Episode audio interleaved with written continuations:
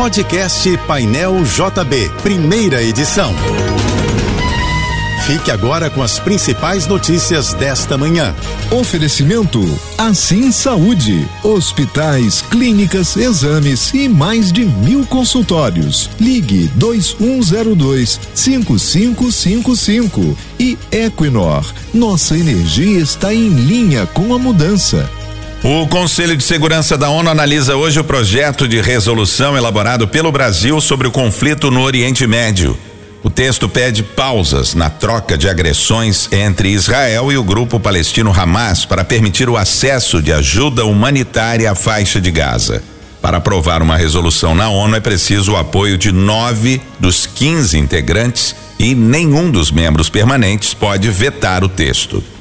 Dia de hoje no Rio ainda vai ter sol, mas também muitas nuvens, com possíveis pancadas de chuva e trovoadas isoladas. De acordo com a previsão do Instituto Nacional de Meteorologia, a temperatura desta quarta-feira não deve passar dos 26 graus na capital.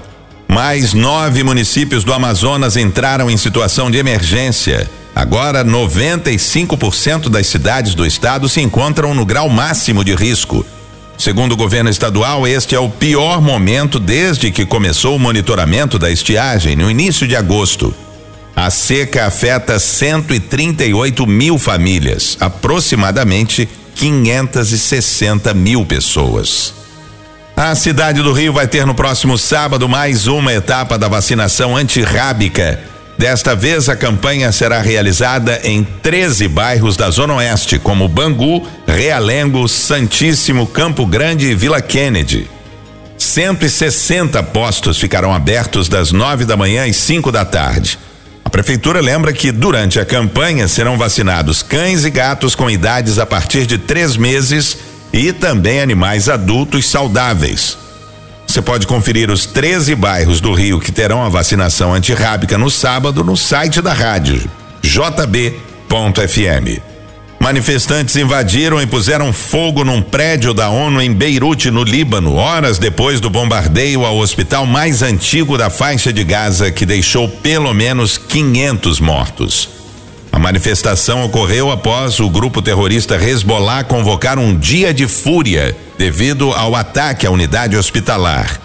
Israel nega o um bombardeio ao hospital e acusa o grupo palestino Jihad Islâmica, que, por sua vez, também nega ter feito o ataque. O ministro Luiz Roberto Barroso, presidente do Supremo Tribunal e também do Conselho Nacional de Justiça, anunciou a criação do Exame Nacional da Magistratura para ser aplicado a candidatos a juízes inscritos em concursos públicos. O CNJ será responsável por coordenar as diretrizes das provas. Essa tarefa vai ficar a cargo de uma comissão que será formada nos próximos 30 dias.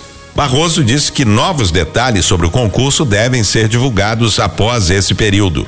As agências da Caixa Econômica Federal vão abrir uma hora mais cedo hoje para atendimentos sobre os programas Desenrola e Minha Casa Minha Vida.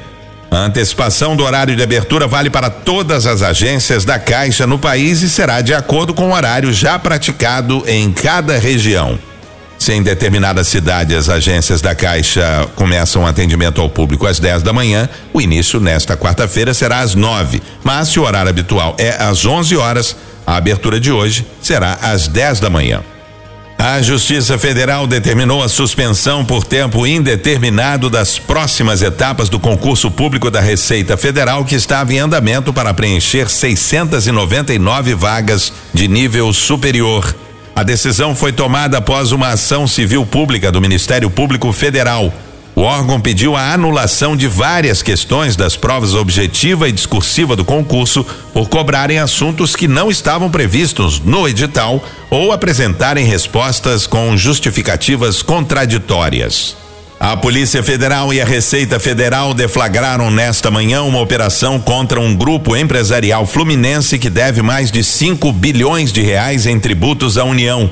Agentes estão em endereços nos bairros da Barra e Campo Grande, no Rio, e em Duque de Caxias, na Baixada Fluminense. De acordo com a polícia, os envolvidos criaram mais de 50 empresas para burlar o pagamento de impostos. A operação foi batizada de sucata, porque o grupo empresarial investigado atua na produção de insumos para a indústria a partir da reciclagem de metais, como o alumínio. Você ouviu o podcast Painel JB, primeira edição.